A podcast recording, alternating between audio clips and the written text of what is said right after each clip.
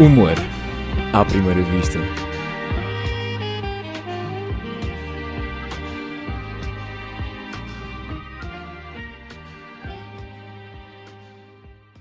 Olá, bem-vindo ao sexto episódio do Humor à Primeira Vista. Hoje temos pela primeira vez uma convidada e o ano de 2019 está a sorrir-lhe. Já foi contratada por Cristina Ferreira, Ricardo Araújo Pereira e pela Igreja Católica. Joana Marques. Joana, se só pudesse escolher um destes chefes, qual é que escolhias? Ah, isso é uma pergunta, e começamos logo com perguntas difíceis. Por um lado, uh, se calhar era mais sensato da minha parte escolher a rádio, porque é a coisa de mais longa duração, à partida, não é? A não sei que eu faça muitas asneiras, à partida é uma coisa para durar mais. Por outro lado, o Ricardo Aruz Pereira é sempre um marco uh, na vida de qualquer humorista poder trabalhar com ele, tanto que era uma oportunidade que até hoje não tinha havido, eram sempre só os gatos fedorentos, aquele núcleo duro, e ele ter alargado isso também é um privilégio que era impossível recusar. Portanto, no fundo, estou a deixar a Cristina Ferreira para o fim, sim, mas também porque a Cristina tem mais, tem muitos colaboradores, não, não, me faria, não, não lhe faria diferença e não mais vais um ter um. uma presença tão assídua pelo Exatamente, é uma coisa mais de vez em quando. Cristina. Sim, sim, sim. E estamos a gravar isto no dia 18, sendo que daqui a dois dias estreia o programa com o É Ricardo verdade. Aruz Pereira. Ah, não sei se, se podemos revelar que ainda não está nada escrito. Podemos, podemos. Acho que ele Podemos. próprio não, não esconde normalmente. E eu, às vezes, quando ouvia isso, eh, quando era uma mera espectadora e ouvia o Ricardo ou, ou, Zé, ou qualquer dos outros, o Zé Diogo ou o Miguel, a dizerem isso, eu pensava que eram eles a fazer género, não é? Fazerem-se interessantes, dizer, ah, não temos nada escrito e tal, somos muito, somos loucos. e- Mas agora percebo que é verdade, é preocupantemente verdade. Os dias foram avançando. É um programa que não dá para ter muita antecedência na escrita, porque vive da atualidade, portanto, não podíamos há 15 dias começar. Mas arrancámos na segunda-feira, não é? E segunda não fizemos nada. Não fizemos nada, quer dizer, vamos falando sobre os assuntos e tal, mas não escrevemos nada. Terça também não, quarta também não. E a conversa é sempre: "Ei, ainda faltam quatro dias, ainda faltam três, ainda faltam dois. Portanto, neste momento falta menos de dois. E não temos uma única linha escrita. Temos muitas ideias, temos coisas já em andamento, até para a produção tratar disto e daquilo, mas não temos de facto nada no papel, o que me gera alguma ansiedade, mas estou a aprender a lidar com isso e vamos todos sobreviver. Eles contam que sobreviveram assim aos últimos programas, contam que, por exemplo, na SIC, em que escreviam o programa de um lado da estrada, porque a SIC está ali dividida em dois, não é? De um lado tem o Sim. edifício principal e do outro tem os estúdios. Então eles escreviam de um lado e depois iam a atravessar a rua ainda a acabar o texto para do outro lado gravar. E isto ao início pensei que era tipo anedota, mas não é. Eles fazem mesmo isso, trabalham bem sob pressão. E para mim também vai ser bom essa experiência porque eu sou o contrário. Normalmente trabalho muito na antecipação e a ter tudo já feito de, de véspera e agora não. Vai ser, vai ser uma experiência nova. No fundo, eles são estudantes universitários que acabam os trabalhos mesmo em cima. Ainda me aconteceu algo desse género no, semana passada, acho eu, numa apresentação que estava na aula a acabar o PowerPoint. E correu bem. E correu bem. A Pronto, pessoa no final fez o calhar- comentário. Excelente apresentação, portanto. Eu acho que se calhar foi isso. Se princípio. calhar correu-lhes bem na faculdade e eles nunca mais largaram esse método pela vida fora.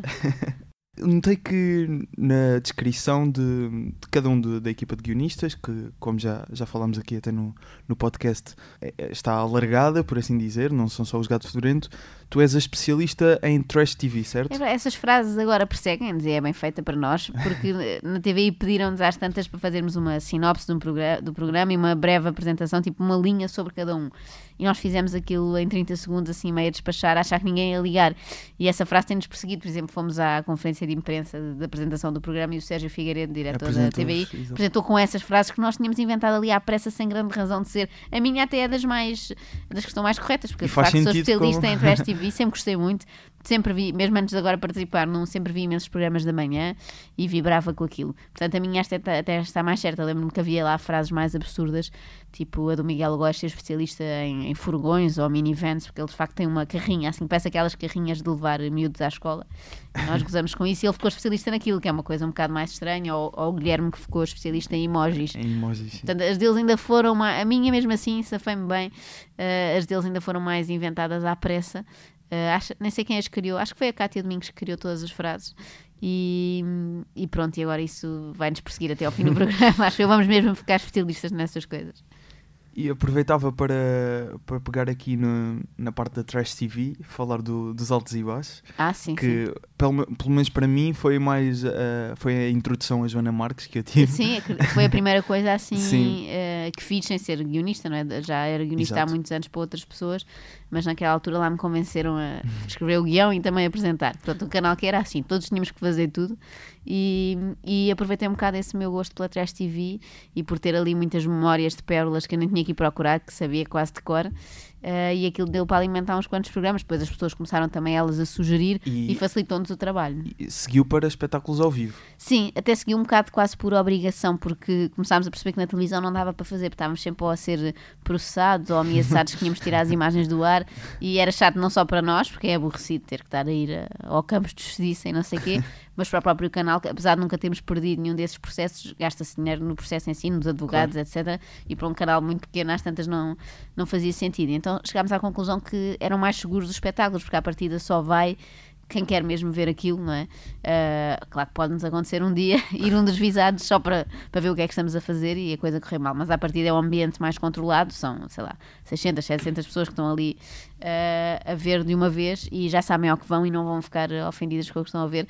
E para nós acabou por ser divertido, surgiu assim meio por acaso, mas é giro ter ali aquele contacto direto com as pessoas, porque nós normalmente gravávamos num, num estúdio quase pouco maior que este onde estamos agora, ah, só com as câmaras, e portanto era assim uma diversão muito limitada, só para 4 ou 5 pessoas, sem ter, depois recebemos feedback na net e etc, mas não é a mesma coisa, estar ali ao vivo acaba por ser mais divertido e porque partimos sempre da mesma base, mas depois inventamos sempre coisas novas e é uma forma de continuar a dar uso a essas, a essas pérolas, agora temos feito mais ou menos um apanhado anual, é assim uma espécie de resumo do Vocês ano. tiveram espetáculos em 2018, não é? Sim, fizemos E bastantes em vão 2018. continuar? Agora em 2019 a ideia é não fazer e depois talvez em 2020. Temos feito assim, tínhamos feito em 2016, eh, quase um best-of do programa todo, assim, com aquelas personagens que se Uhum. tornaram icónicas e etc. Depois fizemos ali uma pausa também, entretanto eh, tive uma criança que me deu algum Sim. trabalho e tal. Ainda Foi- por cima são um casal. Exatamente, portanto não há aquela coisa de um fica em casa, é sempre, quando vamos temos sempre que pedir à voz e etc, portanto é complicada a logística, então fizemos uma pausa de um ano, eh, fizemos 2018 e se calhar agora, 2020, fazer um novo, um novo resumo, também para as pessoas não se cansarem, por cima este ano até calhou bem porque há tantos espetáculos, não é? Tanta coisa Exato. para ver,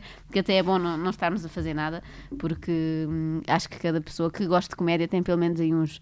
Uns 10 bons espetáculos para ir ver. Mais. acho, que, acho que vão ser mais. Não fiz a contagem, mas assim por alto. Eu pelo menos já tenho aí uns, uns 3 ou 4 comprados. Já, já compraste alguns? Já, já. Queres dizer aqui Ah, a quais é que posso dizer, olha, o do Manuel Cardoso, A que é a farsa? farsa, é agora em fevereiro. Já tenho também para o Salvador Martinha, não sei qual é a data, mas acho que é Cabeça fevereiro no, no Capitólio. Ele tem feito aí várias datas. Cabeça, as do Salvador normalmente vejo sempre. Ah, Luís Franco Bastos, Consciente.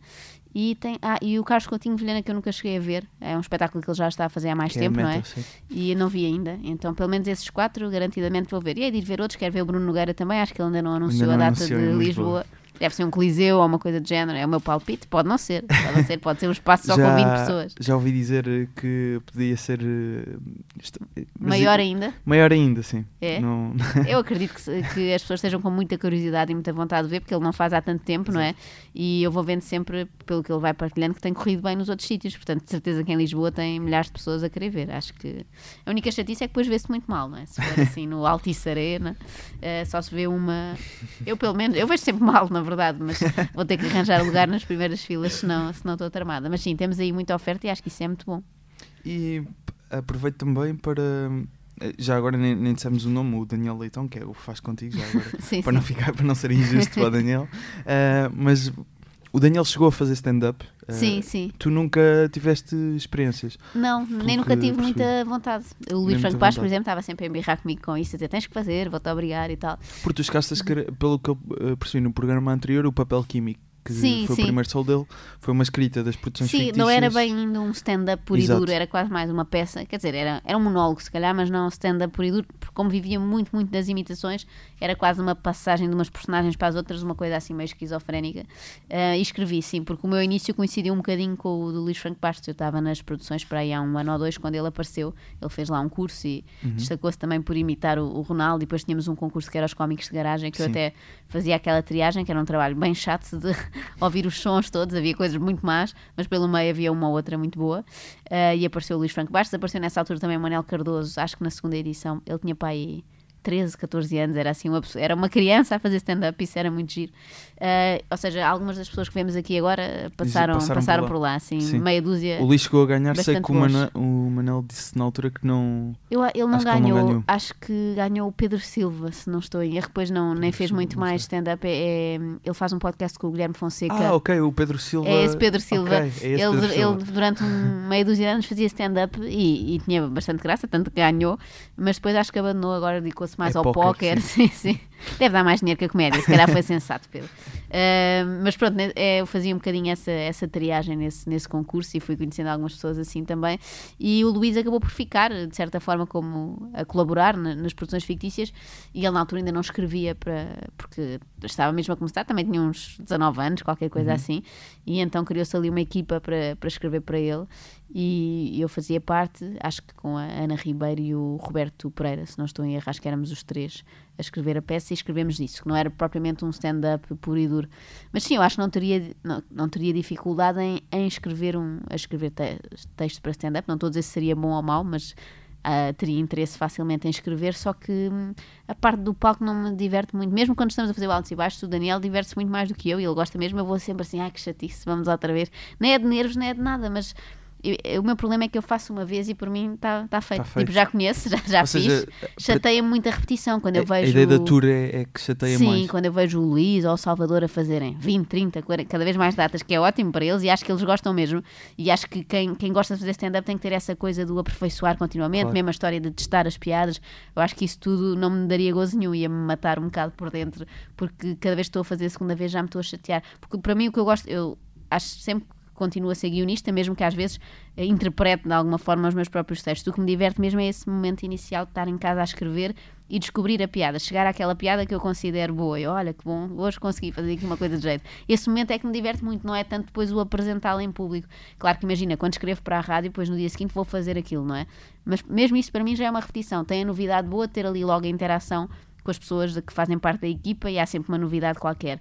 Mas mesmo assim acho que me divirto mais no dia anterior quando cheguei àquilo do que no momento em que estou em que estou a apresentar às outras pessoas. Pronto, é um é um problema, deve ser um problema Gosta, psicológico gostas mais de ter as permita. sim, do sim. que expor as ideias para Sim, sim, diverte mais o momento de chegar lá. É, tu estás com uma folha em branco, né? hoje em dia já não, esta ideia é, é um computador, não é? na verdade, mas em branco e não sabes bem o que vais fazer e começas a fazer e às vezes chegas a um sítio que não estava à espera. Eu gosto muito desse momento, é assim tipo o momento do eureka, não é? Cheguei aqui e não sei bem como uh, consegui arranjar esta piada. Isso diverte-me mais do que depois, olha, mostrar, olha esta piada que eu fiz. É, diverte mais aquele momento solitário no sofá a escrever do que, do que depois mostrar, embora às vezes aconteçam coisas muito giras e na rádio, por exemplo, isso acontece muito, aquilo transformar-se numa outra coisa ou mesmo ver a reação das pessoas àquilo, aos, dos ouvintes, etc mas eu acho mais graça ao processo de escrever do que aos outros todos, portanto acho que o stand-up me daria menos gozo do que, do que dá à maioria das pessoas que fazem. Não concordas com aquela ideia então de que a parte da escrita é mais penosa? Não, não. para mim é muito divertido. Eu gosto muito de escrever, sempre gostei muito e por isso para mim não é nada penoso. Eu até sei, eu sei de alguns comediantes que nem chegam nunca a escrever, é tudo tópicos. Isso para mim é completamente impensável. Vão para palco, têm os tópicos e é um talento isso, não é? Eles têm os tópicos, sabem do que vão falar e falam. Comediantes portugueses? Sim, sim, não okay. vou revelá-los agora ah, porque queres... eles podem não querer okay, dizer. Ok, ok, estou a perceber. Não, acho que posso revelar, mas lembro que aqui há uns anos, por exemplo, o Luís eh, tinha muito esse método. Ele, ele tinha tópicos e uma vez alguém lhe pediu o texto, não sei se era para para editar um livro, havia qualquer questão que era preciso o texto todo completo, já, uhum. não, já não sei dizer que questão era. Isto foi na altura em que trabalhávamos juntos na Antena 13 e ele não tinha o texto, ele nunca o tinha escrito, ele fazia um espetáculo inteiro de uma hora e tal, só com os tópicos, estava tudo na cabeça dele, o que é incrível, não é? Uh, eu não, eu preciso sempre de escrever tudo, mesmo que depois não respeite exatamente o que, o que escrevi, por exemplo, no Alto e Baixo tínhamos isso, não é? tínhamos um guião todo escrito, que hoje em dia, se olhar para aquilo, nós já não dizemos nada do que estava ali inicialmente, mas eu preciso, é, é um bocado como quando estás a estudar, não é? Precisas de escrever, eu tinha muito esse método quando andava na escola ou na faculdade, de escrever ver tudo para conseguir eh, interiorizar. E sempre tive esse, esse método para tudo, e hoje em dia também, mas diverte-me a parte de escrever, não não me custa nada Talvez também é quase assim uma ginástica que a pessoa já está habituada. É como quando vais correr todos os dias, claro. às tantas já não te custa, não é? E aliás, a mim está-me a custar mais agora esta pausa entre rádios, não é? Porque eu deixei a Antena 3 a meio de dezembro e ainda não comecei mesmo na, na Renascença. Hum. Então já estou aqui há, há, algum tempo sem escrever todos os dias e já sinto falta. Uh, sinto alguma. Há o alívio, de género, ai, não, hoje não tenho que escrever, não tenho que andar à procura de um assunto. Às vezes essa até é a parte mais custosa, digamos assim. Procurar um assunto, nem sempre há. Há dias em que há imensos, não é? E há outros parece que não há nada. Chatei-me mais esse processo depois, quando, quando há o assunto, está, está resolvido. É só ir por aí fora. Para mim, eu acho que o teu momento mais de stand-up terá sido a gala dos Dragões de Sim, Ouro. sim, sem dúvida. E só fiz porque é aquele lado assim meio aparvalhado que as pessoas têm com os seus clubes de futebol que é, não conseguem negar um pedido, não é? Pensei, isto é uma oportunidade de estar na mesma sala que o Iker Casilhas e coisas assim, então tenho que ir. Então fui por isso. E também porque lá está, é uma vez. Eu só tenho que chegar lá e dizer, fazer aquele texto propositadamente para aquele dia e fazê-lo uma vez. Já repeti Já o evento em si, mas com textos diferentes e, e com, com piadas diferentes. Ah, mas também te digo que não sei se repetirei muito mais, porque pronto, já está, já fiz, já fiz, foi giro. E às tantas, como é, o assunto é sempre o mesmo, não sei se tenho muito mais a acrescentar. E aliás, acho mais difícil agora quando se, quando se ganha, não é? Eu achei mais fácil nos anos em que se perde, acho que é mais fácil gozar, porque há mais coisas, não é? Estamos caídos em desgraça do que quando tudo corre bem, tem menos, tem menos assunto por onde pegar. Por isso não sei se faria mais, mas em qualquer dos casos foi um texto uma vez. E isso facilita, facilita um bocadinho. Como acontece às vezes quando faço espetáculos para empresas, que fazemos uma coisa específica para aquele dia, ok. Ahm, não, não tenho grandes problemas com isso, mas se fosse fazer o mesmo espetáculo para a mesma empresa 10 dias seguidos, já, já pensava duas vezes antes de, de aceitar. E hoje, neste episódio, vamos falar de Tina Fey. Verdade. Que- Fizeste-me essa, pediste-me para trazer um comediante e tive alguma dificuldade. Até comentei isso com o Guilherme Fonseca e ele, então o teu, o teu comediante preferido? E cheguei à conclusão que não tinha. Não tenho assim, não, não sou fã de ninguém, tirando o Iker Casilhas, que ou alguns jogadores que fui sendo fã ao longo da vida. Eh, na comédia não tenho assim, ou seja, gosto de muita coisa diferente, base. exatamente, mas não, não consigo indicar o meu favorito. E então tive, tive que pensar um bocadinho, ainda por cima alguns dos que eu poderia dizer também já, já tinham sido escolhidos aqui, eh, e por isso lembrei-me da, da Tina Fey. Mas lá está, né? É tanto eh, pelo lado das atuações dela, tanto que não, Não tem. não tem, não é? Não faz, não faz stand-up propriamente dito. Achei engraçado essa semelhança contigo, porque são ambas eh, mais argumentistas. Exatamente. Por se calhar a Tina depois tenha, mais recentemente até é mais, Tornado mais atriz, atriz, sim, sim. muito- consegui- muito atriz. Tem, tem esse, embora continue sempre a escrever. tem esse obviamente. talento, não é assim totalmente, não é? No fundo, eu sou, se eu fosse um homem, era um canastrão. Eh, Mas eh, que só consigo mesmo fazer de mim própria. Sou assim uma espécie de Luís. O Luís Esparteiro é um bocado assim. Deve estar sempre a fazer de Luís Esparteiro. E eu sou isso também. Ela não, ela tem, tem mais talento. Embora, por exemplo, a personagem que ela fazia no Dirty Rock, eu acho, mas É po- posso estar enganada. Parece ser muito Sim, ela. sim. Pelo, pelo que leio dela, pelas entrevistas que vejo, parece ser um, assim, um alter ego, só muda o nome. Identifico-me um bocado com ela. Hum, era mais na lógica, mais do que ir ver qualquer coisa dela, uma pessoa com quem eu gostava de tomar um café ou ir jantar, parece-me uma pessoa interessante e também pelo percurso que, que tem. Ela, não sei se alguma Exato. vez leste a, a Sim, biografia sim. dela, que é o Bossy Pants. Não, ah, o livro não, livro. não cheguei a ler. É, é giro. Sim. E ela conta o percurso desde o início, desde que é miúda e que se começa a interessar por escrever e depois vai parar ao Saturday Night Live.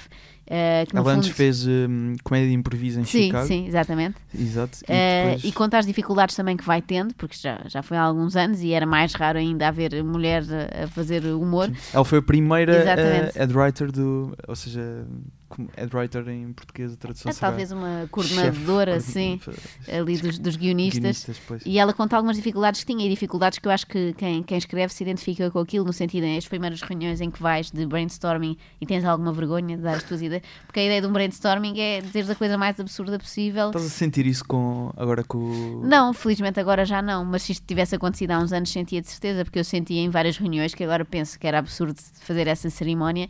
Tu pensas coisas que não dizes, censuras, tu pensas, ah, esta ideia é ridícula, é pior que as deles, não vou dizer. Felizmente agora não, e acho que mesmo as pessoas todas que estão na, na equipa, mesmo os que são mais novos e têm menos experiência, têm sentido bastante à vontade Exato. para, porque entramos ali numa lógica de podemos dizer as coisas mais parvas possíveis, porque às vezes numa coisa parva eh, surge uma ideia, por exemplo, não, não querendo revelar muito, mas eh, às tantas o PSD anda a discutir muito a questão se vão votar com o braço no ar ou não braço.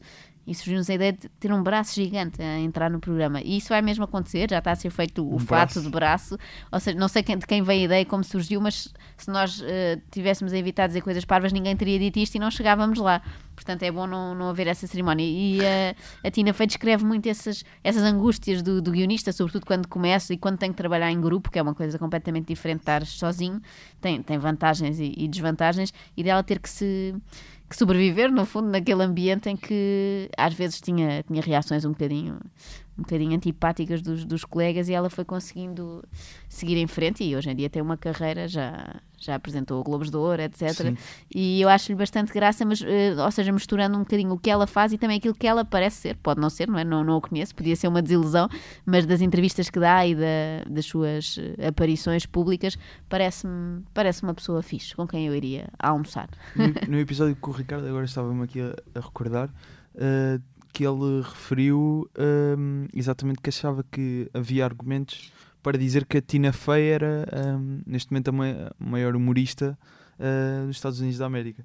E lembro-me também depois de estar a ouvir o episódio e, e- e estar interiormente a reclamar comigo por não ter perguntado porquê, porque ele nunca chegou a justificar. Agora ele vai ter Mas- que voltar cá. Se tiveres Ou então a pergunto-lhe oportunidade, hoje. exato.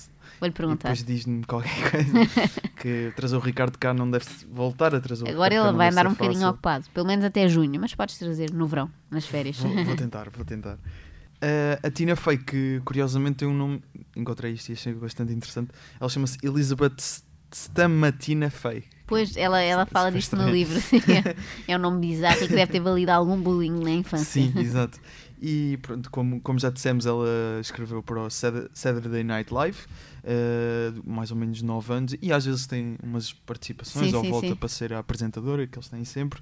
Depois o 40 Rock, que ela escreveu e também atuou, e agora, mais recentemente, em termos de séries, é o Unbreakable Kimmy Schmidt, que assim tem uma. Não sei se já viste. Já, eh, acho que não vi até ao fim, gostei mais do início do que depois do, do desenrolar da coisa, mas acho que a premissa era muito boa. É, É muito- exato, o início é fantástico. É, é uma senhora que estava num culto, foi raptada e de repente Estão descobrem num- que. numa cave qualquer, eh, acham que o mundo acabou quase, não é? Estão ali escondidas durante anos e depois de repente ela volta à vida e está completamente desenquadrada da, da realidade. E vai para Nova York. Exatamente. É um choque. mas acho que depois às tantas aquilo aparvalha um bocado, mas acho que o início é muito bom. E em 2010 eh, tornou-se a terceira, eh, terceira mulher a receber o Mark Twain Award. Olha, nem sabia. Exato, para hum, eh, o Mark Twain Award eh, for American Humor, ou seja, para. Agora sim, tem a minha Hum, escolha mais validada. Sim, Exato. tem prémios e tudo, então fiz bem, fiz bem. E outro, eh, hum, foi um bocado difícil encontrar algum, algumas passagens para, da Tina Fey para, para mostrar aqui aos ouvintes, mas encontrei exatamente uma parte do, do discurso dela que hum, é bastante engraçado e vamos ouvir. Um, I never dreamed that I would receive the Mark Twain Prize for American Humor, mostly because my style is so typically Austrian. Um, I never thought I would even qualify for the Mark Twain Prize for American Humor. I mean, maybe the Nathaniel Hawthorne Prize for Judgmental Nature, or the Judy Bloom Award for Awkward Puberty. And yet, I hope that, like Mark Twain, a hundred years from now, people will see my work and think, wow, that is actually pretty racist. Uh, Joana, tu, uh, tal como a Tina Fey, como estávamos a, a dizer, num, nunca, Tenho óculos, não é? É Tens- a nossa exato, grande também. sim, sim. também, uh, nunca, nunca fizeste propriamente stand-up. A Tina Fey, por acaso, ela fala disso no Comedians in Cars Getting Coffee, com o programa de Jerry Seinfeld. Uh, na Netflix, se não conhecem, aconselho. Ela, ela refere que experimentou algumas vezes ainda em Chicago e não se sentia muito confortável. Foi O um que bocado. até é estranho porque ela até fez aquele teatro de improviso, não é? Que nós às tantas até Exato. achamos que deve ser mais difícil, mais assustador, não sabes mesmo o que vais fazer. Portanto, à vontade ela tem. Ah, mas sim, pelos vídeos também não gostou muito da experiência. E ela pega mesmo ne- nesse tópico, por acaso, ela ne- ne- quando fala com, com o Seinfeld refere mesmo isso, que ela não se sentia-se muito mais confortável em teatro de improviso Ok. do que estar a seguir a um guião para uma plateia, porque eh, a explicação dela era que se se rissem era culpa toda dela, mas se acontecesse exatamente o contrário também era toda a culpa Pois, dela. é verdade, a responsabilidade aí é total, não é? Enquanto que no improviso há ali um grupo, não é? E Sim, a coisa pode-se espalhar pelo grupo, a responsabilidade. Uh, eu- o que eu achei também bastante interessante foi a justificação do Seinfeld para achar que a Tina Fey, uh, a justificação para ela não fazer stand-up, que é ele acha que lhe falta alguma brutalidade. Ah. Achas, achas que faz sentido? É que eu E- não tinha pensado nisso, mas se calhar sim. Nesse caso eu não Mas- teria esse problema, sou um bocado mais bruta do que ela. É extremamente Mas- desagradável. Exatamente. Uh, pode ser, mas eu acho que até pode ser mesmo a, a explicação simples de ela faz uma coisa, não se diverte por aí além com isso. Ela é tão boa a fazer tantas outras para quem insistir naquilo, não é? E às vezes na comédia temos um bocadinho essa ideia, pelo menos em Portugal acho que acontece que só é comediante ou só é humorista, depois também há essa discussão quando é faz stand-up, eu acho que há muita coisa para, para fazer em humor, podes podes escrever para outros, podes escrever um filme, podes escrever um livro, ou seja, há, há mil formas, e isso é uma das coisas boas também do, do, humor, é poder estar sempre a fazer tarefas diferentes. Eu gosto disso, escrever para rádio, escrever para televisão, etc. Uh, escrever crónicas, por exemplo, até é das coisas que me dá mais, mais gozo, embora não faça assim muito, muito frequentemente, mas quando faço diverte-me, porque lá está, é só o texto e é a parte que eu, que eu gosto mais. Uh, por isso acho que às vezes é um bocado redutor quando falamos em humoristas, pensar só em quem faz stand-up, porque há muitas formas de, de fazer. Aliás, as grandes, uh, as figuras mais relevantes de, da comédia portuguesa até, até agora, o Raul Solnado não fez propriamente stand-up, o Herman também não, e o, o, Ricardo fez, mas já não sim, faz. Sim, uma Até... pessoa que normalmente me ocorre quando se fala disso também é o Nuno Marco, que também não faz e propriamente stand-up comedy e eu acho que é um grande humorista e tem um estilo muito próprio e acho que isso também faz falta termos humoristas muito diferentes uns dos outros, não só no stand-up, mas em, em todas as áreas e acho que hum, o estilo do, do Nuno Marco não é parecido com o de ninguém, isso também é, é, é bom que isso aconteça, não é? é só ele claro. é que consegue fazer aquilo e isso é, eu acho admirável. E o programa de hoje uh, até serve para validar isso mesmo.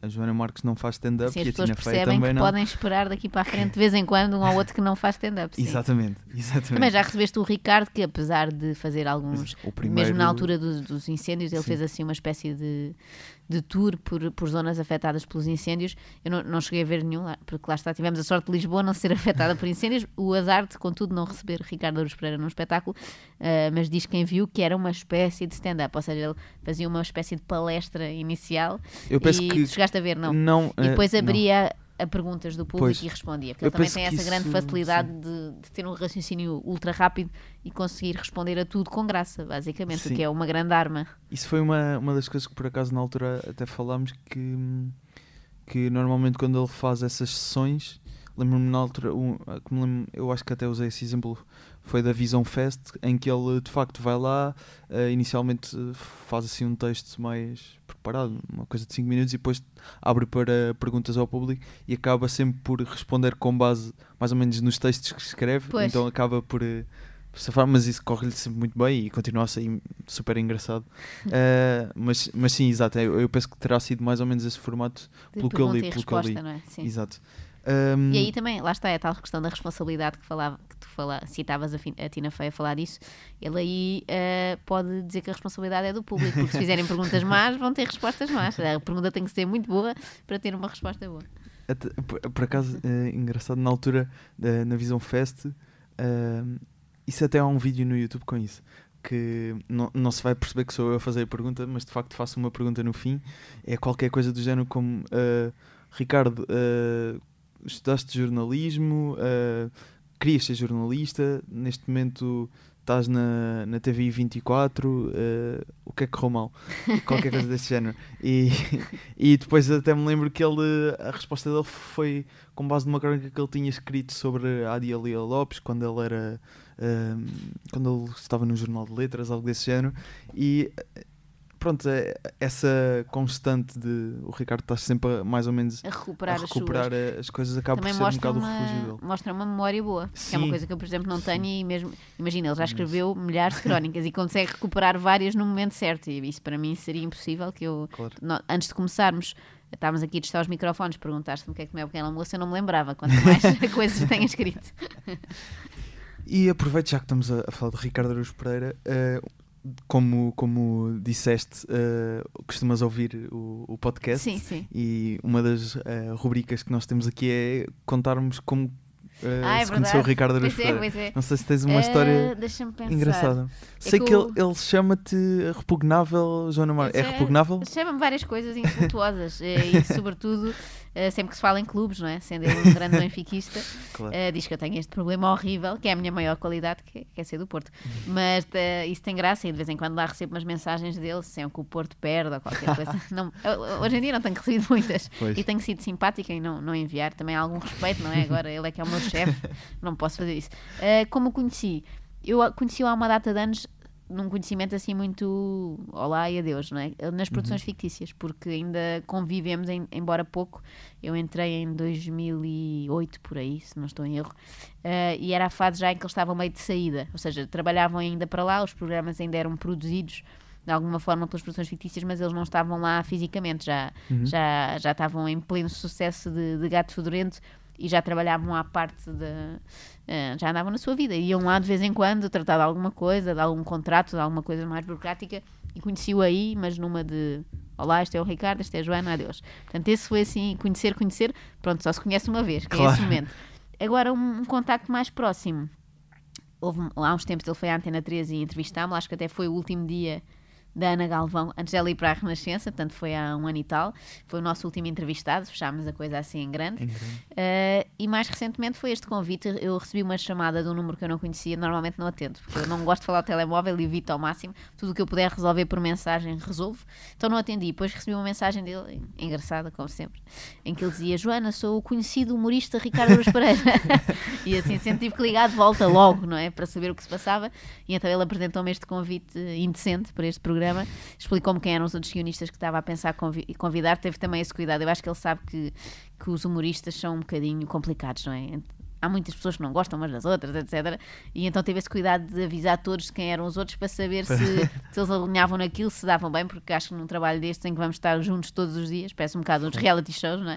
Eh, é preciso que as pessoas se deem bem, portanto, se houvesse ali alguma. Isso é uma excelente ideia para um reality show. Não é? Juntar Uma câmara muitos- ali na redação. juntar vários humoristas numa sala, mas tem que ser aqueles que não gostam uns dos outros.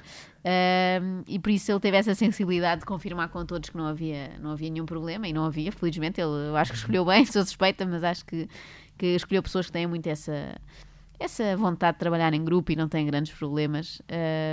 e por isso temos grandes problemas de outra ordem, mentais, mas eh, de trabalhar em equipa e acho que tem corrido bem. Ainda não.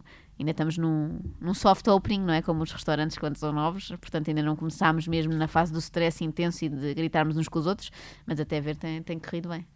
E falavas da, da Antena 3, eh, agora com a tua mudança para, para a Renascença.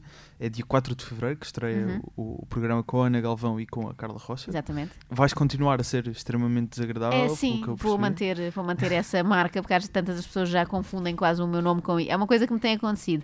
Há Primeiro foi quantos, com anos, o- há quantos anos é que começou a. O extremamente desagradável foi recente, porque eu, eu tive Porque uma primeira tinha- passagem pelas manhãs da 3 na altura do Diogo Beja e do Luís Franco Bastos. exato. E aí a minha rubrica era outra, chamava-se mais ou menos dois minutos e era assim uma. Era um Mas gozo era mais ou 60 menos- minutos, era um resumo da, da atualidade, das notícias daquele dia. Não era tão desagradável ainda, embora já fosse um bocadinho. E o extremamente desagradável surgiu nesta segunda encarnação de, de manhãs da 3, já com, com o Luís Oliveira, a Ana Marco e a Inês Lopes Gonçalves.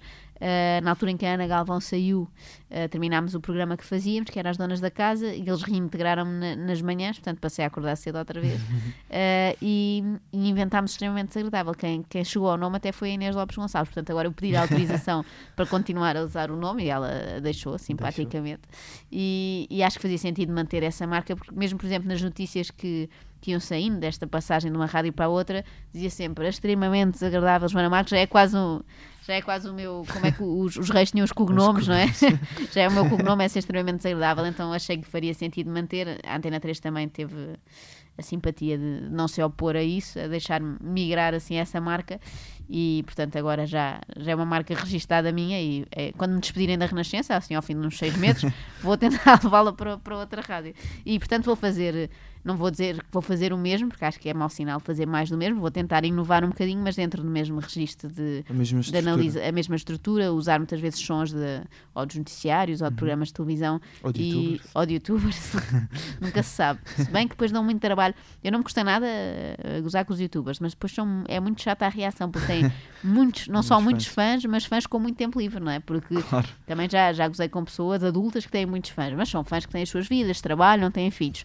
Agora, os é um tipo de fã. O fã do youtuber ali entre os 9 e 13 tem muito tempo livre, os, os pais passam-lhes os computadores para as mãos e depois é o cabo dos trabalhos. Mas eu, eu acho isso natural. As pessoas às vezes ficam, ah, como é que é possível? Eu acho que nós no nosso tempo seríamos, estou uma velha a dizer no nosso tempo, seríamos iguais, não tínhamos era esta, esta possibilidade de contactar diretamente com as pessoas, para o bem e para o mal. Da mesma forma que eles podem enviar e-mails para o David Carreira a dizer isto ou aquilo, podem mandar também para quem não gosta. Portanto, eu até acho curioso. Às vezes, pronto, a linguagem não é a melhor, mas E esta mudança de rádio, sendo que a Antena 3 é conhecida por ser mais experimental, de certa forma, mas também é estação pública, passas para a Renascença que tem uma conotação mais conservadora, embora estar Sim, a sim. tentar mudar um O que bocado eu a achei forma. interessante no convite foi precisamente essa vontade de mudar um bocadinho a percepção que as pessoas têm da Renascença, porque obviamente as piadas sobre a Renascença é sempre a missa, ao terço, Sim. os padres, e que eles têm-se tentado afastar um bocadinho disso. Uh, pronto, man, mantendo a sua matriz, mas tentando ser um bocadinho mais. rejuvenescer um bocadinho a antena. Também acho que quando foram buscar a Ana Galvão já era nesse sentido, quando foram resgatar a Carla Rocha à RFM já era nesse sentido, uhum. não ser uma rádio tão envelhecida e não tão séria. Ou seja, apesar de ser uma rádio que é muito uma rádio de informação e que anda ali um bocadinho no campeonato da TSF, da Antena 1, uh, sentiram falta de ter humor e de ter momentos mais, mais descontraídos e não sei porque acharam que era acharam a pessoa indicada para isso. Talvez por eu também ter esta tendência de, de, analisar a atualidade, ou seja, se calhar faz mais sentido do que um outro conteúdo de humor que não tenha tanto a ver com isso.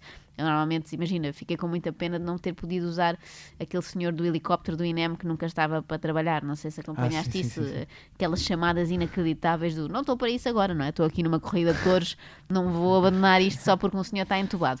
Uh, gosto muito dessa coisa, não, não, não gosto muito de pessoas do INEM que se recusam a trabalhar, uh, mas gosto muito de estar em cima disso e Portugal dá-nos sempre assim muita matéria e talvez por isso eles tenham achado que é um tipo de conteúdo que possa que possa fazer sentido andar ali a par com, com a informação, ou seja, eles dão um lado sério e eu posso ir desconstruir um bocadinho. Acho, acho que, que pode correr bem, mas isso eu acho sempre, eu sou otimista.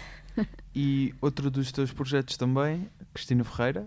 Esse, esse ainda mais caído do céu. É, foi assim um, um início de ano, um final de 2018 é que, é um pouco absurdo. Esse, esse, convite? Com espanto. Não estava nada à espera. Ligou mais uma vez, não atendi, um número que eu não conhecia recebi uma mensagem a dizer que era a pessoa tal. Sou a apresentadora da... conhecida. Não, desta vez era a produtora de Cristina Ferreira. Cristina Ferreira já é tão conhecida que já tem pessoas a tratar das suas coisas, não é como o Ricardo Aruz Pereira. E, e foi assim meio enigmática. Disse só que tinha umas ideias. Uh, se eu podia ir lá assim que reunir com eles. E eu, como cusca que sou, tive que ir, não é? Tem umas ideias, não vão dizer o que é, tenho que ir lá ver. E acho que neste momento é quase impossível dizer que não a Cristina Ferreira, não é? Uma pessoa até tem medo, ela diz e a pessoa faz. Mas ainda estamos numa fase muito inicial de perceber o que é que, que, que é que podemos ali. Eu acho que a premissa deles é engraçada e até é um, é um bocadinho. É a lógica da Renascença, que é a Renascença era de uma certa forma e eles querem mudar um bocadinho isso. E aqui é, os programas da manhã são de uma certa forma e eles quiseram alterar um bocadinho isso e dar ali um ar de sitcom uhum. quase. Claro que é difícil fazer e claro que aquilo não deixa de ser um programa da manhã que depois tem a crónica criminal e aquelas coisas.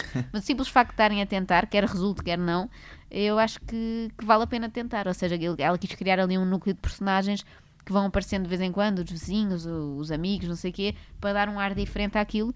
E eu acho que só pela, pela ousadia vale a pena, vale a pena aplaudir isso.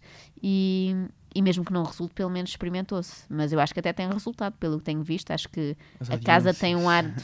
nem, nem estava a pensar. A... Pronto, obviamente as pessoas ligam muito a isso e têm que ligar as televisões, não é? Mas eu, mesmo como espectadora, acho que olha-se para o programa e tem um ar diferente, não é? A pessoa fica, olha, aqui é uma sala, ali é um quarto, ficas sim, intrigado sim. com aquilo e, e, não é só o programa normal, como é a Praça da Alegria há, há 30 anos. Portanto, isso achei graça e achei graça também ela ter. Hum, ela podia ter ido por valores seguros, não é? Há pessoas que ela sabe que pondo lá garantem a audiência automaticamente, não é?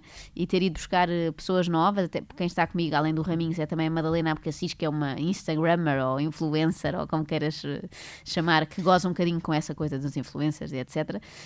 ela ter ido buscá-lo, ou ter ido buscar, por exemplo, a Joana Barrios, que também trabalhou connosco no canal Q e que lá é chefe de cozinha, é assim uma chefe de cozinha meio, meio disparatada e diferente dos, dos típicos chefes de cozinha. Sim. Eu acho isso curioso, porque ela podia ter ido por um caminho mais seguro de ir buscar aquelas caras de sempre e conseguiu misturar um bocadinho as coisas. Tanto tem um Cláudio Ramos que obviamente ia funcionar, uh, como tem depois pessoas que ninguém conhece e eu acho isso, acho isso giro e acho que é uma, é uma experiência engraçada e eu como grande fã de programas da manhã não consegui dizer que não, porque eu sempre tive do lado de cá. Eu lembro da primeira vez que comecei a, a ver esses programas, tive aulas à tarde, um ano qualquer, o décimo primeiro, assim, comecei a ter aulas à tarde.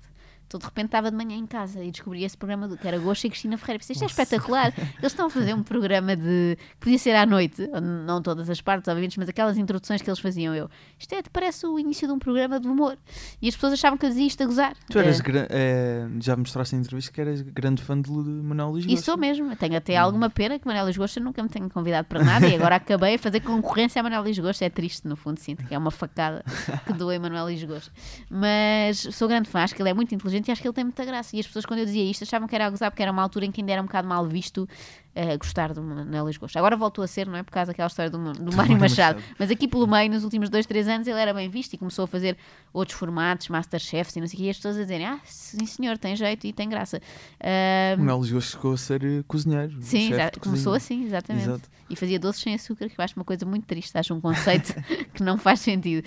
Mas sim, por isso, para mim, foi, é muito curioso. Eu estou ali, tipo na- pareço assim uma espectadora que foi ali parar. Eu estou numa de curiosidade de ver como é que é o programa da manhã por dentro. E às tantas ontem estava lá com Ana Malhoa e mais não sei quem. Vai, eu acho isso fascinante porque eu adoro. E sempre, lá está, sou especialista em Trash TV e sempre adorei esse universo. E de repente estou ali o mais Trash possível, só a ver, estás a ver? Só a ver. No fundo estão a pagar-me só para ir lá ver. E pronto, enquanto durar, eu vou, vou aproveitar. Pegando um bocado, voltando aqui ao- aos altos e baixos, porque lá está a Trash TV, Exatamente. em que vocês pegavam, hum, e também aproveitando, já que estamos a, a falar de Tina Fey, o SNL, hum, o formato SNL, se bem que nunca, nunca existiu uma, uma espécie de altos e baixos como sketches dentro do SNL, existiu, por exemplo, o Weekend Update, que pode ser um bocado os programas do Jon Stewart e agora do ah, Gente que Não Sabe Estar.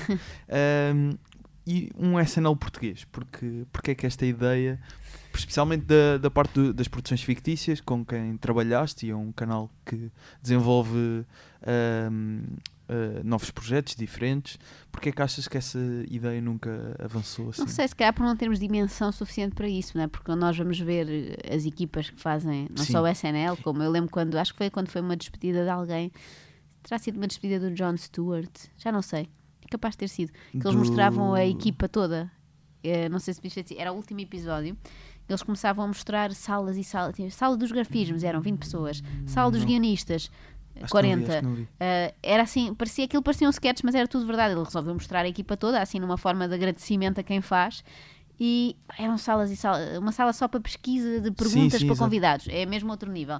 E nós podemos tentar fazer isso à nossa escala, mas nunca vai ser a mesma coisa. Eu Claro. mesmo os talk shows, muitas, a tendência em Portugal é sempre tentar imitar o, o formato americano, mas temos logo o problema dos convidados, não é? Que se tu fizeres um talk show diário, como na altura em que, por exemplo, o 5 para a meia-noite era diário, às tantas eles já não sabiam quem, quem convidar. Eu acho que agora um Sim. talk show semanal se calhar está mais adaptado à, à realidade de- Portuguesa. portuguesa de conseguir ter convidados fortes sempre. E Ou assim- então deixar de ter. Nós também pensamos sempre que convidado forte é só o que é muito famoso, não é?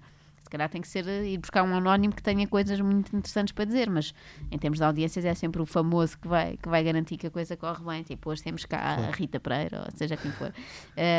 Mas eu acho que é mais uma questão de escala que não conseguimos fazer propriamente um SNL. Tinhas que ter ali vários. Eles têm uma equipa de humoristas residentes, não é? Que vão, tanto escrevem como aparecem, etc.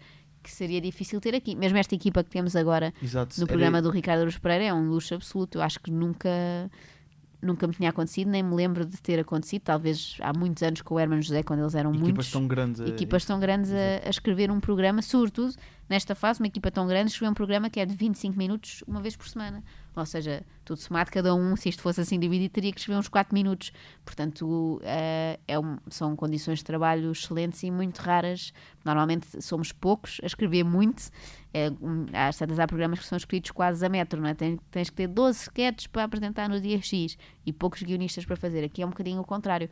Somos muitos e isso dá para, para investir mais nessa parte do brainstorming. É bom. Lá está, temos vindo a protelar a escrita propriamente dita, mas a parte do brainstorming tem sido muito boa, porque são muitas cabeças diferentes a, a pensar e acho que também o Ricardo teve esse cuidado de ir buscar pessoas com interesse comum, não é? Que é estes, estes temas da atualidade, mas com visões um bocadinho diferentes, e estas especialidades que não são essas de especialista em emojis e tal, mas que são eh, especialidades um bocadinho diferentes. E, por exemplo, o Manel Cardoso, que é mais novo que às vezes nos traz. No outro dia, o Manel Cardoso deu como referência uma música do Zuet Bad, Bad Gang, aquele das, das quatro da manhã. E o Ricardo, o quê? Não fazia ideia, foi ouvir, ficou chocadíssimo com a letra. Mas o que é isto? O que é que vocês andam a ouvir? E tem graça esse choque de gerações, que o Ricardo podia ser pai do Manel. E isto é muito engraçado de ver. Temos ali várias faixas etárias e, e vários gostos diferentes. Isso é, é giro. Alguns do Sporting e tudo. Eu acho que a TVI devia realmente aproveitar e pôr lá uma câmara e fazer Sim, isso sim. um programa. Nós isso ainda não pusemos, mas estamos a- nós temos agora a gestão das, das redes sociais do programa. Ainda não conseguimos, porque pronto, andamos um bocado ansiosos com o facto de não ter ainda escrito o primeiro programa, mas quando a coisa entrar mais em velocidade cruzeiro, queremos também fazer alguns vídeos lá na sala, alguns irmos alimentando as, as redes de gente que não São sabe vocês estar. próprios que fazem. Somos nós, nós pedimos à TVI para nos dar esse, esse controle, eles eh, não sei como acederam a isso, foi uma loucura. E agora está nas nossas mãos, ainda não fizemos grande coisa, mas queremos, queremos começar a alimentar. Temos também o Sónias em Carvão a colaborar Claro. connosco, que é um trunfo ótimo, e ele faz muita ele todos os dias produz imagens e muitas delas não vamos usar no programa, ou porque entretanto o assunto caiu. E vamos começar a, a pô-las também se nas quiserem, redes sociais. Se quiserem ajuda. Olha, pode ser uma ideia. Vocês têm ajuda em, em pesquisas? Estavas a, a referir? Eh, se se têm mesmo jornalistas? Temos alguns jornalistas disponíveis para ajudar, mas, não- mas a pesquisa é nossa, ou seja, é, é. Temos, temos lá uma senhora muito simpática que nos está a ajudar a, a consultar a mediateca da, da TVI, porque nós vamos ter que consultar muitas vezes o arquivo Uhum. Sim. e se calhar é o que vou estar a fazer hoje, a pesquisar umas quantas coisas que precisamos. E, e às vezes esse trabalho invisível acaba por ser muito importante porque depois o resultado final é bom se encontrarmos imagens, sei lá, do, do Armando Vara há 20 anos. Esse trabalho é um bocadinho chato, mas lá está, é outro trabalho que não me dá gozo o processo em si, mas dá muito gozo quando encontras uma pérola. Estava a comentar isso ontem com o Ricardo e ele diz que sentia o mesmo quando faziam os tesourinhos deprimentes Exato. muitas horas chatas à procura, mas quando aparecia uma coisa boa, pronto, estava o dia feito, não é? Então é um bocado como andares ali no, numa mina, não é? À procura de, qualquer coisa valiosa. E, e é giro quando, quando aparece, de certeza que os arquivos da TVI têm muita coisa disso. Portanto, ontem a senhora teve a dar-nos assim uma, uma pequena formação de como pesquisar ali e acho que deve, deve estar ali muita coisa interessante. Um dos temas que é recorrente falar eh, quando te entrevistam ou quando te entrevistam, não. Os limites do humor. Não, não. isso- Mulheres no isso- humor. Mulheres no humor, exatamente. Limites do humor é muito básico já. É Eh, muito, as, é muito unissex. as mulheres no humor, que curiosamente a Tina Fey é uma também impulsionadora de, do feminismo e também no humor e hum, achei, achei também curioso por isso exatamente a, a tua escolha da, da Tina Mas Fey. não escolhi por ser mulher, Sim, atenção. mas sim. se calhar, obviamente, escolhi porque me identifico com ela. E agora podem dizer, identificas-te com ela porque é mulher. Se calhar sim, porque quando li aquele livro identifiquei-me em algumas coisas, sim. Mas acho que podia ser um homem a escrever aquele livro e eu identificar-me na mesma, porque acho que guionistas, homens e mulheres, passam mais ou menos pelas, pelas mesmas angústias, não é? Mas cá temos Sim. sempre a pergunta das mulheres no humor e sempre que há uma entrevista para um jornal, para o que seja, é sempre a primeira pergunta ou a segunda, no máximo, e sempre a ideia de que não há mulheres a fazer humor em Portugal. E mais uma vez acho que Mas- acho que estamos outra vez a olhar muito só para o stand-up comedy e se olharmos para outras áreas, Temos temos, agora- bastantes mulheres. Temos a Mariana Cabral, Uhum. A ex-aluna da ESCS, curiosamente. É verdade, verdade. Já Escolheu não- bem, nós fizemos o décimo segundo juntas e ela foi para um lado, eu fui para o outro e depois eu invejava quando ela me dizia, tenho lá um estúdio de rádio, temos televisão, eu, ah, escolhi mesmo mal. Eu tive uma média mais alta, andei a passar-lhe as minhas cábulas e ela é que escolheu bem, portanto fica aqui os parabéns para ela na sua decisão. a ver, a ver se a convida a vir cá, Sim, a sim, regressar sim. à ESCS. Hum, tem eh, também a Cátia Domingos, que Certo, está na equipa do, está, do Gente que Não Sabe Estar. E que tem uma página que é One Woman Show, One às vezes Woman as pessoas Show, podem não saber que é ela. Não sei se era para saber, mas pronto, agora já está. Aprove- Faz a Acho que sim, publicidade. acho que ela faz a assume. publicidade. e, e queria-te perguntar então, eh, quem é que são as. eh, se tivesses que escolher um homem para hoje falarmos, quem é que teria sido? Ah, assim, internacional? Ou Tanto faz. nacional? Nós, Pronto, nacional é sempre estranho, não é? Porque a partir são pessoas que conheces, pode parecer Uhum. que estás a dar graxa, não é? Podias escolher aqui o Ricardo, etc. Várias outras pessoas, mesmo o Salvador também, como disse há bocado, acho que vi quase, se não todos, quase todos os espetáculos, assim, os solos Uhum. que fez, interessa-me sempre muito e acho, acho que tem muita graça. Internacional, um, do- um dos que já, eu não sei quem é que o escolheu, mas eu, o Daniel Sloss, eu acho muita graça. foi o, o Guilherme Foi o Fonseca. Guilherme, eu tive a sorte Não de, foi bem escolhido, eu acho que impingiu um bocado ao Guilherme, Foi. por acaso. porque foi- ele criou eu- outros que já estavam. Não, não, eh, eu, eu lembro, nós tivemos aqui um, um espetáculo na, na ESC Stand Up, eu já falei nisto eh, em alguns episódios, e na altura eu lembro-me de que eh, ter visto, num, num- acho que é na- mesmo na, na página do Private Joke, que o Guilherme Uhum. está por trás disso também, eh, eles eh, avisarem que o Daniel Sloss ia lançar dois especiais, e na altura eu- já tinha visto o Daniel Sloss ao vivo no Alive, e gostava muito das coisas que ele que, por exemplo, pequeno, pequenas 5 minutos que ele fazia no Conan, por exemplo, e sugeriu ao Guilherme, ele disse também que Ele que aceitou. ele aceitou. Sim, porque o Guilherme tem para aí uns 20 humoristas que ele gosta muito, que acompanha, sabe, ele, ele sim tem memória e sabe assim, excertos inteiros, de- sabe citar vários humoristas e, é uma verdadeira enciclopédia. Eu, quando tenho alguma dúvida, eu pergunto ao Guilherme, que ele já, de certeza que já viu e que já sabe e tudo. Ah, eu não consumo tanto como ele, nem de perto nem de longe, mas por acaso fomos a um fringe juntos, já não sei em que ano, um mas fomos assim numa mini excursão, éramos uns 5 ou 6 e vimos Um grupo de comediantes? Sim, era, era, olha, era o Guilherme, era o Pedro Silva, era a Susana Romana, que faz Ah, também sim. uma, tem uma rubrica do humor na Macaquinhos no M80, Sótão. exatamente. Era eu, era o Daniel e não sei se mais alguém. Mas pronto, éramos assim, ainda éramos uns quantos. E fomos ver uma data de espetáculos juntos. E por acaso o Daniel Sloss, eles na altura não foram. Não sei porque, acho que eles tinham comprado bilhetes para outro espetáculo. E na altura o Daniel Sloss, eh, não quer dizer que sou uma visionária, mas ele de facto não era muito conhecido ainda, tanto como agora. E era mais novo ainda, era mesmo, era quase, estavas quase a ver um adolescente, ou pelo menos com muito ar de adolescente a fazer. E era uma sala ainda relativamente pequena e tal. E fui só com o Daniel. E gostávamos muito. E depois fomos logo contar-lhes que aquilo era ótimo, que eles tinham que ver. E o Guilherme, como vai todos os anos, ele Sim. reserva sempre o seu mês de agosto para ir lá. Acho que logo a seguir viu outra vez. Uh, e gostei muito. Uh, agora, não me perguntes já sobre o que era o Não tenho nunca memória de nada. Não sei o que era o assunto, já não sei qual dos espetáculos era, mas gostei imenso. Uh, na altura ele ainda vivia com os pais. Era um bocado. Era mesmo, parecia stand-up feito por um adolescente. Eram aquelas. Aqueles dilemas de quem vive com os pais ou, ou quer sair para viver com a namorada, era, era muito esta, esta lógica, mas achei-lhe muita graça. E depois comecei a ver espetáculos dele etc um, à distância, já não ao vivo. Uh, e gostei muito, portanto, se calhar poderia ser alguém que eu, que eu desconheço, mas não há nenhum, como eu dizia no início, não há nenhum humorista que eu tenha assim, este, gosto de tudo o que ele faz. Uh, nem acho saudável gostar de tudo o que uma pessoa faz, não é? Temos que conseguir ter aquela distância para dizer, olha, esta foi boa, esta não foi tão boa, mas, mas talvez escolhesse o Daniel Sloss. Muito bem. E vamos não ouvir Daniel Sloss, que isso já foi no segundo episódio. Aproveitem se não, se não ouviram, ou se já ouviram e querem voltar a ouvir, que é sempre bom. Uh, ouçam o segundo episódio. Vamos sim ouvir aqui um sketch do Saturday, Saturday Night Live uh, com a Amy Poehler e a Tina Fey. Now it's time for the latest installment of Women's News with special Women's News correspondent Tina Fey.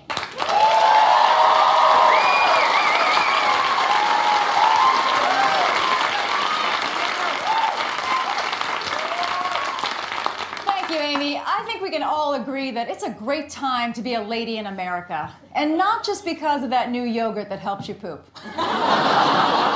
Although, on the serious, thank you for that yogurt. E foi exatamente um sketch sobre uh, notícias femininas, portanto, aqui achei que, que se. Achaste fazia sentido? fazia sentido seguir a, a tal discussão das mulheres no humor, mas eh, não é isso que, que aqui nos traz. E a próxima questão também não é aquilo que aqui nos traz, mas achei curioso que tu chegaste a estudar jornalismo e depois é que seguiste. Sim, quer dizer, eu para- rapidamente percebi que não que era não. para mim. Ou seja, eu fui. Eu não, eu não ia com a convicção de que era para mim, simplesmente não havia curso, eu- não há um curso de guionista, não é? Então, chegando ao 12 ano, sabia que gostava de escrever, fui para jornalismo, que era aquela escolha assim mais ou menos óbvia para quem gosta de português e não sei o quê. Uhum. Ahm, podia haver outras, não é? Podia ter ido para a história ou para a filosofia, etc. Mas fui para, para a comunicação também porque na nova, supostamente, aquilo havia várias ramificações do curso e depois podia escolher se era mesmo jornalismo, se era televisão e não sei o quê, se era hum, marketing, não sei. Tinha assim umas, umas divisões, não sei se estou a dizer. Eu não Uhum. Sim, passei lá há muito ainda- tempo, na verdade. Mas, ainda é assim. mas pronto, e a minha, a minha tendência era sempre mais para a televisão porque eles prometiam, por exemplo, que iam abrir ah, uma cadeira de argumenti, ah, argumento, que agru- argumentismo, reparem no que eu ia dizer, Ah, de argumento, escrita de argumento e não sei o quê, e nunca abria. Ou seja, eu passei lá há 3 ou 4 anos e nunca abriu, e acho que nos anos antes também nunca tinha havido, e não sei se atualmente haverá, duvido. Ou seja, havia ali várias cadeiras que estavam em, em hibernação e que nunca chegavam a abrir. Portanto, era nessas que eu estava mais interessada. Depois, em paralelo, fiz um curso na altura na, na Restart. Esse sim era de escrita de argumento para, para multimédia, portanto, era para, para televisão, para a net, etc.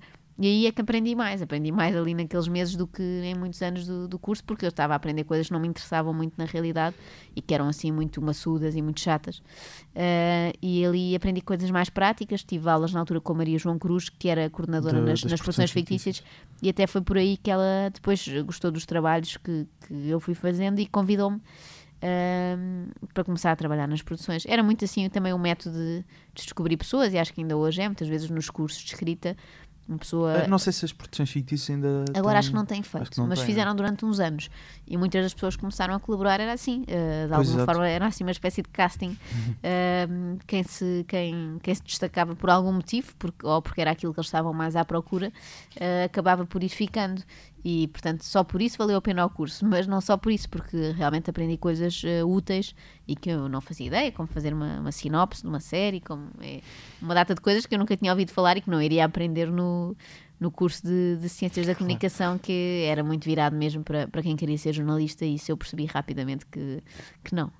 E voltando aqui ah, à conversa sobre comediantes, nós temos aqui um. Ah, é verdade. A lista, não é? a lista. trouxe. A minha lista é minúscula.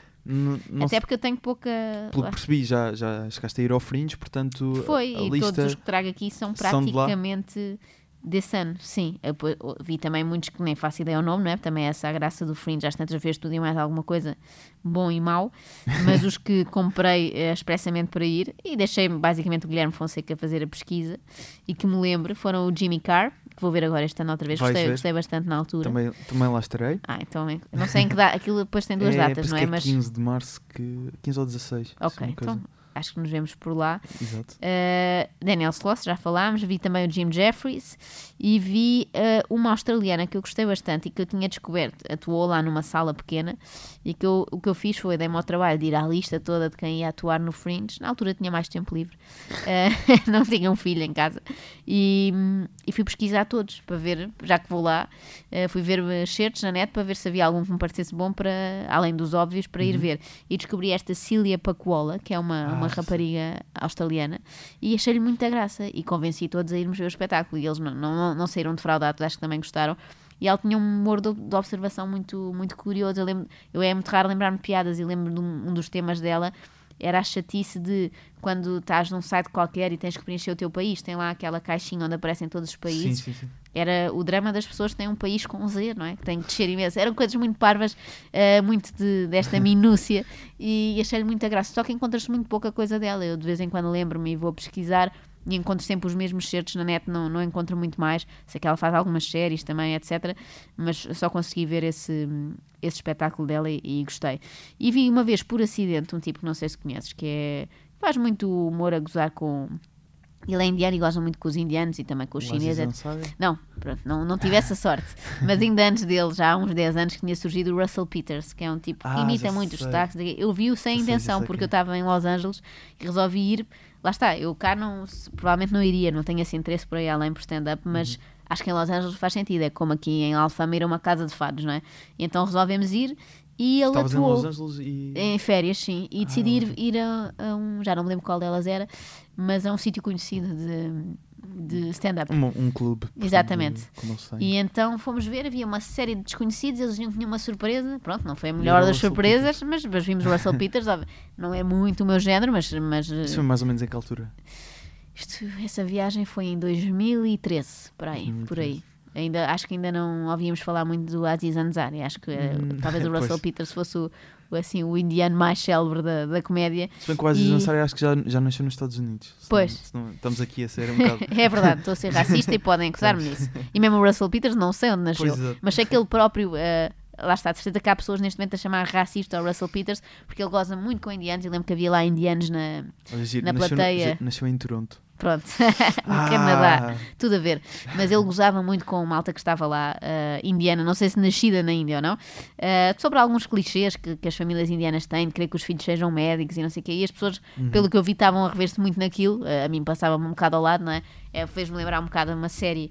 Não sei se te lembras que era o Goodness Gracious Me, que era, dava no, na RTP2, era sobre uma Uhum. família de indianos e tinha muita graça e gozava um bocadinho com estes estereótipos do- dos indianos, que eles depois às tantas queriam ir a um, a um, a um clube, era tipo um clube de lords do golfe e, e tentavam vestir-se todos assim, ah, muito à inglesa. É uma série britânica, era, era, era gira. Eh, e o Russell Peters entra um bocado nessa, nessa onda, ou seja, eu não fui de propósito para o ver, mas foi curioso ver ali uma pessoa que na altura fazia espetáculos em salas gigantes, não é? De repente estava ali, é uma coisa que acontece muito nos Estados Unidos, Exato. está ali num bar eh, normalíssimo. Até se calhar mais em Nova York, mas sim. eh, Sim, sim. Exato. Mas Los é Angeles acho que também tem assim um Também é- circuito relativamente grande eh, de, de bares, stand-up, etc. e clubes. E vi-o por acaso. E depois, obviamente, já vi alguns brasileiros, já vi o Fábio Pochá quando veio cá, Uhum. etc. eh, já vi alguns brasileiros, mas eu diria assim que nomes internacionais são estes, porque como eu digo, não sou assim uma, uma groupie de, de- De comédia, de stand-up, sim, sim, Sim. não, não vejo muito. Vejo quando, quando calha e, e vejo mais portugueses do, que- do que estrangeiros, obviamente. Então a lista é Jimmy Carr, certo? Daniel Sloss, Russell Certo. Peters, Jim. Jeffries e Celia Pacola, sim. Pacola. E estes são os internacionais, certo? Certo, certo, certo. Então, o jogo, como, como tu, tu bem sabes, que nós fazemos aqui, o, o Fuck Mary Kill, que não é um Fuck Mary Kill, ahm, que tens de matar uma pessoa, Ok. outra tens que ajudar a escrever o próximo ah, solo, mas nunca mais, nunca mais ver a partir Ok. daí, e o outro tens que ver todos os dias alguma coisa dele. Então, olha, vou ver todos os dias uma coisa da Cília Pacola porque eu até gostava e não consigo ver nada. Só vejo na- na- no YouTube, se forem ver, há para aí meia hora dela no total. Não consigo Ela ver mais nada. começar a produzir mais material. Sim, ou, ou se fazê-lo chegar, ela se calhar na Austrália Pois é. produz muito, mas no Netflix e etc não, não temos nada dela. Portanto, isso podia ser. Depois tinha que. Um tinha que quase matar, não é? Matar, pronto. Se Matar. não quiseres matar, podemos calar para sempre, para ser mais. Calar para sempre, ok. Talvez o Russell Peters, lá está, não, não me identifico tanto, não, não fui propositadamente para o ver e, e não é muito o meu género, portanto ia matar o Russell Peters. Não é racismo, não é por ser eh, Não é por indiano ser- de origem canadiana. Eh, e entre os outros, quem é que eu ajudaria a escrever um espetáculo? Se calhar o Daniel Sloss, eu sei que nunca mais podia ver, mas pronto, isto não me angustia muito, lá está. Eh, mas gostava de trabalhar com ele, tinha essa oportunidade de o ajudar. É ridículo que ele é que devia ajudar-me a mim, mas pronto, eh, de colaborar com ele, digamos assim. Eh, acho que mais do que o Jimmy Carr e o Jim Jeffries tem um ar assim mais inacessível. O Daniel. Sloss tem um ar mais simpático, assim, de, de gajo porreiro. Portanto, se calhar escolheu ele. Ou seja, matávamos o Russell Peters, uh, vias todos os dias uma coisa da Cília Pacola e um, Daniel Sloss ajudavas a escrever e nunca mais vi. Sim, sim, sim. E agora tinha Não aqui, queria problemas com os outros. eu tinha aqui uma, uma segunda versão deste Ok. nosso Fuck Mary Kill que é com o grupo que neste momento está a escrever Ah, boa, boa. gente, que, gente que não sabe estar, portanto Mas a regra é a mesma, tem que a matar regra é a um. mesma. Meu Ou Deus. seja, Ricardo Aruz Pereira, uh, Miguel Góis, Adio Quintela, Guilherme Fonseca, Cláudia Almeida, uh, Cátia Domingues Isto é e fácil. Manuel Cardoso. E. Insónios em Carvão, se quiseres. Ok, ok. matar um, ajudar a fazer e. Qual é? E o outro é ver todos os ver dias. todos os dias alguma coisa.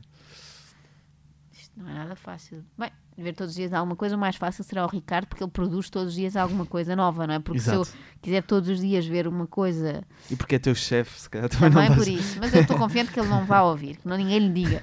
Eh, mas neste caso nem estava a responder como empregada. Era mesmo na lógica que ele produz muito e produz muitas Sim. coisas diferentes, portanto Então agora, é o mais fácil de ver sem cansar, porque tem governo de sombra, tem, tem mixórdia de temáticas, tem crónicas na visão, portanto não, não me enjoaria. Portanto está escolhido o Ricardo. Depois, ajudar a, a fazer uma coisa e nunca mais ver. Se calhar o Zé Diogo, por um lado, porque eu já o vejo, eu conheço o Zé Diogo desde sempre. Os nossos pais eh, eram amigos, não, são amigos, portanto eu sempre o conheci, portanto era mais fácil nunca mais o ver. Já o vi uns quantos anos, pronto, era mais justo. Os outros ainda não vi tantos anos. E ajudava a escrever uma coisa, porque as pessoas agora estão sempre em cima dele por causa do anúncio da multióticas. Eu acho que ele devia aparecer aí com um espetáculo em, em força, a dizer, no fundo, para, para esfregar na cara das pessoas, género, eu só fiz multióticas porque eles me pagaram muito, eu na verdade continuo a ter graça, O fiz Zé aquilo Diogo- porque era bem pago. o Zé Diogo chegou a fazer stand-up na altura com o Exatamente, Ricardo. exatamente, eram os dois que Não faziam. Eles se- diziam que os outros dois eram maricas e não, não quiseram fazer, e eu percebo. Ah, mas ele, ele chegou a fazer, portanto, não- acho que ele não está nada para aí virado, É, já tem é? outra Pois. vida. Mas, mas acho que era engraçado, ele acho que faria bem um stand-up e gozar também. Ele, ele gosta bem consigo próprio. No outro dia estávamos a falar de concursos de talentos e não sei o quê. Ele lembrou que entrou num concurso de danças, que eu nem me lembrava. Ele teve uma Ah, participação sim, num num- dança Dança na RTP. ou. Ou seja, ele não se releva nada a Sim. sério, também se está nas tintas, se as pessoas gozam com multióticas, ele fez e pronto. E portanto acho que podia ter graça assim um espetáculo a gozar com ele e, Esse e- momento e a responder a, lembro. a essas críticas. Depois estavam- lá os outros gatos a comentar a atuação e era a Odete Santos que também estava lá. E acho que ficou um bocado revoltada na Verdade, altura. verdade, exatamente. desse momento. exatamente. Grande momento de televisão. Eu acho que já não está no YouTube, nós procurámos nesse dia e já não está. Ah, já não está. Tem que ir aos arquivos da RTP, descobrir. e agora falta matar uma pessoa, isto é que é pior, não é? Este é que é mais complicado. Quem é que eu vou matar? Ah, vou matar o Guilherme porque ele vai levar menos a mal, não é? Eu faço mais cerimónia que os outros, que eu conheço o Guilherme já há muitos anos. Ah, sei que ele tem fair play e que posso dizer que o mato. e pronto, era mais chato, os outros conheço há menos tempo e podia ficar um ambiente estranho. Escolheste a pessoa mais provável de ouvir isto do grupo. Não, ele vai ouvir, eu sei que ele vai ouvir, mas os outros podiam não ouvir e irem-nos contar, que ainda é pior, sabes? Já sai uma coisa distorcida, tipo, olha, a Joana disse que te odeia e que não E- gosta de trabalhar E contigo. depois não, não te disse na cara. Exatamente, Fogo. os outros conheço assim há, há- há menos tempo, é- ainda faço aquela cerimónia. Não vou matar já, vou matar daqui uns tempos quando já não os puder ver. Muito bem, Joana. Muito Está obrigado. feito. Está tá feito. é este não verdade. vou ouvir, mas os outros ouço não todos e, e tenho gostado muito. Parabéns. Muito obrigado, muito obrigado. E voltamos daqui a duas semanas. Ahm, fiquem com um certo da, da Tina Fey no, nos Golden, Glo Golden Globes. Ah, de repente não sei falar inglês. Um, não se esqueçam Nos de seguir. Globos de Ouro. Globos de Ouro, exatamente, Globos de Ouro, obrigado. Uh, não se esqueçam de seguir o Humor à Primeira Vista tanto no Instagram como no Facebook e a Joana Marques estejam atentos porque agora encontram-na em vários sítios. Sim, mesmo quando não querem, estou lá. A partir de 4 de Fevereiro volta a ser extremamente desagradável na Rádio Renascença. Uh, no domingo, ou seja, vocês já, já vão estar a ouvir isto depois, mas contem que no próximo domingo, Sim, porque todos os domingos. todos Já, os para- Se domingos não cancelarem o programa, é todos os domingos até junho. até junho, uh, gente que não sabe estar e às vezes vão espreitando o programa da Cristina. Joana, muito obrigado. Obrigada, Gustavo. Até um dia. Good evening and welcome, you bunch of despicable, spoiled, minimally talented brats.